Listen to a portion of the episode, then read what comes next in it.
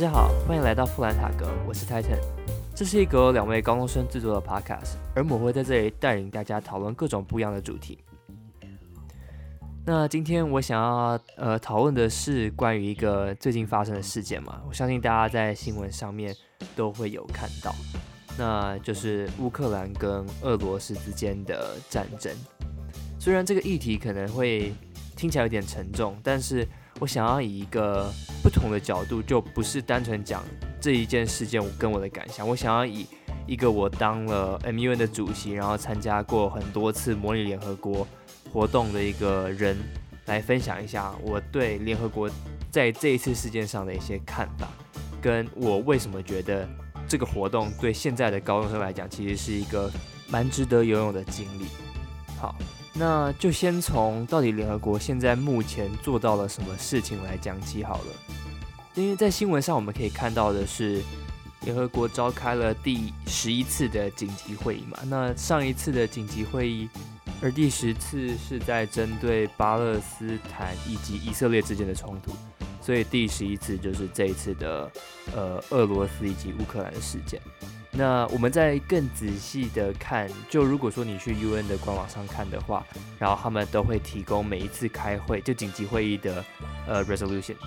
也就是决议案。从英文版的决议案中，我们可以发现，其实他们的开头全部是建议性的用词，比如说 expressing、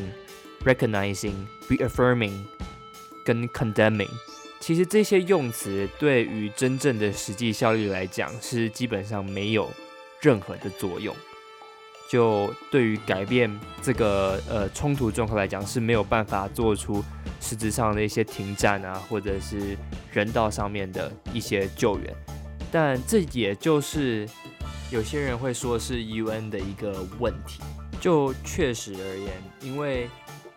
毕竟，UN 它是一个很多国家合起来一起共同讨论的结果，而并不是一个我们所需要遵循的法律，或者是呃，它有一个很强制的约束力。所以，基本上所有 UN 的议会都没有办法强制的执行任何的表决，而唯一有真正的可以执行的能力就是 UNSC 嘛，是安理会。只是安理会里面的有一个机制也是。P5 Nation 包含美国、英国、俄罗斯、法国跟中国这五个国家是所谓的常任理事国，那他们拥有一票的否决权，是只要他们其中一个国家否决了这项决议，那这项决议就是不会通过。那当然，在这一次的冲突之中，就是俄罗斯有那一票的否决权嘛，所以不管在做什么事情，不管 GA 呃就是大众的所有国家都投了赞成票。或者是以压倒性的票数来通过决议案的话，最终到了安理会这个阶段，也是没有办法做出任何的行动的。好，那这是我们一样会很常在 MUN 里面碰到的状况，因为在 MUN 当中，大家的最终目的是要来找出一个解决方法嘛，对于一个事件来找出要该怎么改善，或者是甚至做到巨大的转变，我们就以很正常的逻辑来讲，我们想要的。找到的解决方法就是要去执行一件事件嘛，只是一样的，在 MUN 里面，我们写的所有 resolution 都是用这类型的用词，因为就是要尽可能去模仿 UN 里面你会碰到的状况嘛。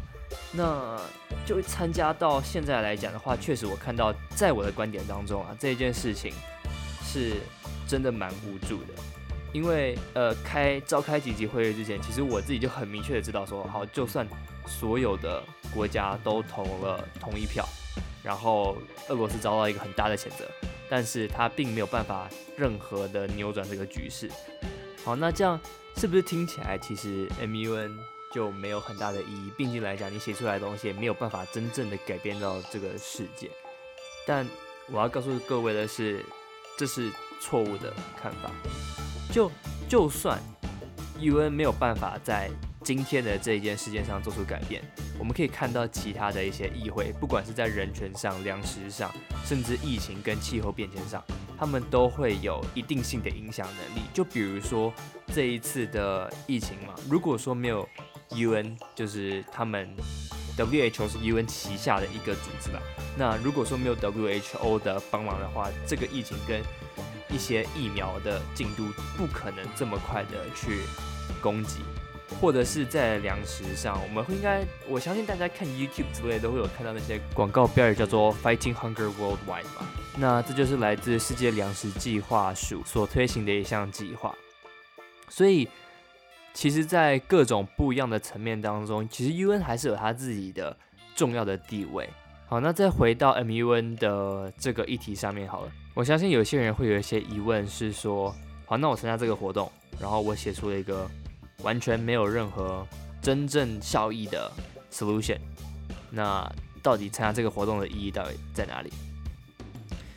但其实，我觉得这个活动的意义不只在于你要写出一个解决办法，更重要的是你要有换位思考的能力。就我们现在大家都活在台湾嘛，生在台湾，我们会很清楚的知道说台湾的局势跟社会所面临的状况是怎么样。可是当我们要探讨到其他国家甚至整个世界的情况底下，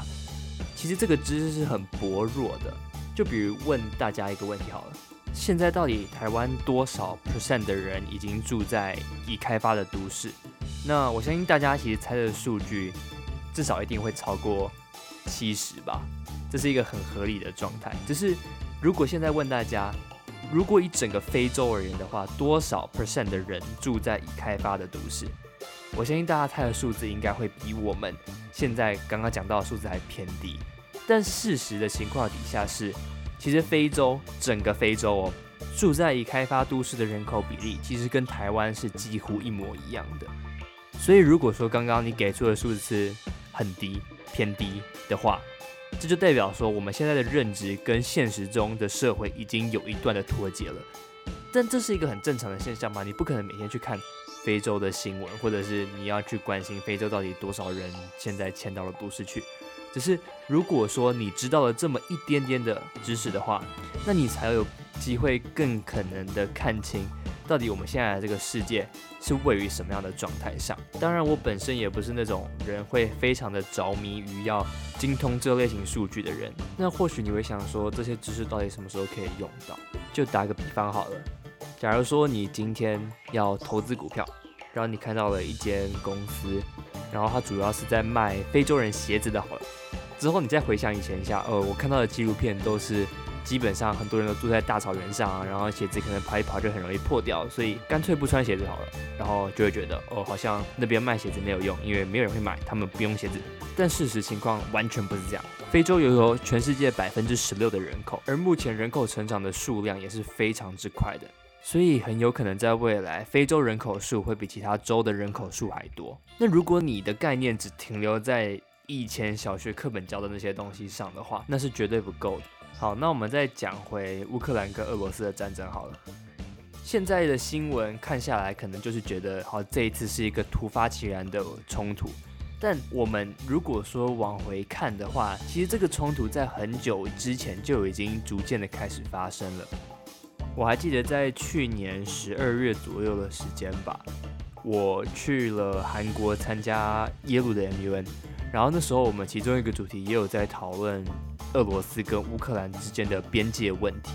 那那时候的边界问题还不会到现在的这么严重，只是我们那时候也没有想到说这个问题会导致现在很有可能发生的更大规模战争的一个事件。而在之前我们讨论到就是关于俄罗斯占领克里米亚，那这些事情我们可以追随到二零一四年。我相信现在大部分的学生可能会不太清楚二零一四年发生了什么事情。如果你没有特别去查的话，那一些年纪比较大的人会可能会看到以前的一些新闻。但是如果说知道二零一四年俄罗斯对于克里米亚进行军事干涉举动的话，那你就可以把这件事件跟到现在的战争做一个连结，然后再进而评估整个局势到底会往什么样的方向发展。那当然，在七年前我还是。小学生，对，所以我不太可能关心这种议题，只是因为 MUN 的关系，所以我现在知道了更多国际上的大小事。我觉得如果在学生时期就已经可以建立起这些的习惯，跟懂得怎么去抓到这些的资讯的话，那在未来不管是大学跟以后的发展上，你是可以更容易抓到国际的趋势。当然，你要。收集到那么多的资讯是要花一段非常久的时间。可是，在现在开始，就算你是呃高三、高二，就跟我相同类型的学生，我觉得也是一个蛮不错的出发点。毕竟你在大学的时间，你的压力也不会那么重，在于说要怎么养活自己。就算你完全不想跟政治沾到任何的边，但是了解新闻时事，不代表你要支持任何的意见，或者是做出任何的评论。这就只是简单的一种知识来源的管道。好，那最后再用一些我对这一次的战争的看法来做总结好了。老实说，我是非常惊讶的，因为我不太相信在现在这个时代，我们还需要透过这种方法。来解决问题。我相信小孩子其实都知道打架不能够解决问题，而之所以我们现在这个社会可以进步到这个阶段，就是因为在以前那些积累跟努力之下，我们建构了一个很好沟通的管道。但一旦现在有人用另外一种模式，然后来逼迫他人达成自己的目的，这反而是破坏了我们之前所建立下来的一些规矩。显然而然的，大家对这个破坏规矩的人反应不会太好吧？那对于那个先出手打人的人来说，他现在已经受到惩罚了。只是如果说他现在马上收手的话，那这将会显现出他原本做出的举动有多么的不合理。两方都有各自的考量，其实是一个非常好理解的一件事情。因为毕竟这个世界就长这样，然后资源也是有限的，我们没有办法凭空的制造出我们想要的资源。就依照我所知的历史事件来讲的话啦，我现在是没有办法想到有什么样的例子可以来形容目前的状态，那也只能继续的等下去，也希望冲突赶快结束。好，那么今天就说到这里喽，大家拜拜。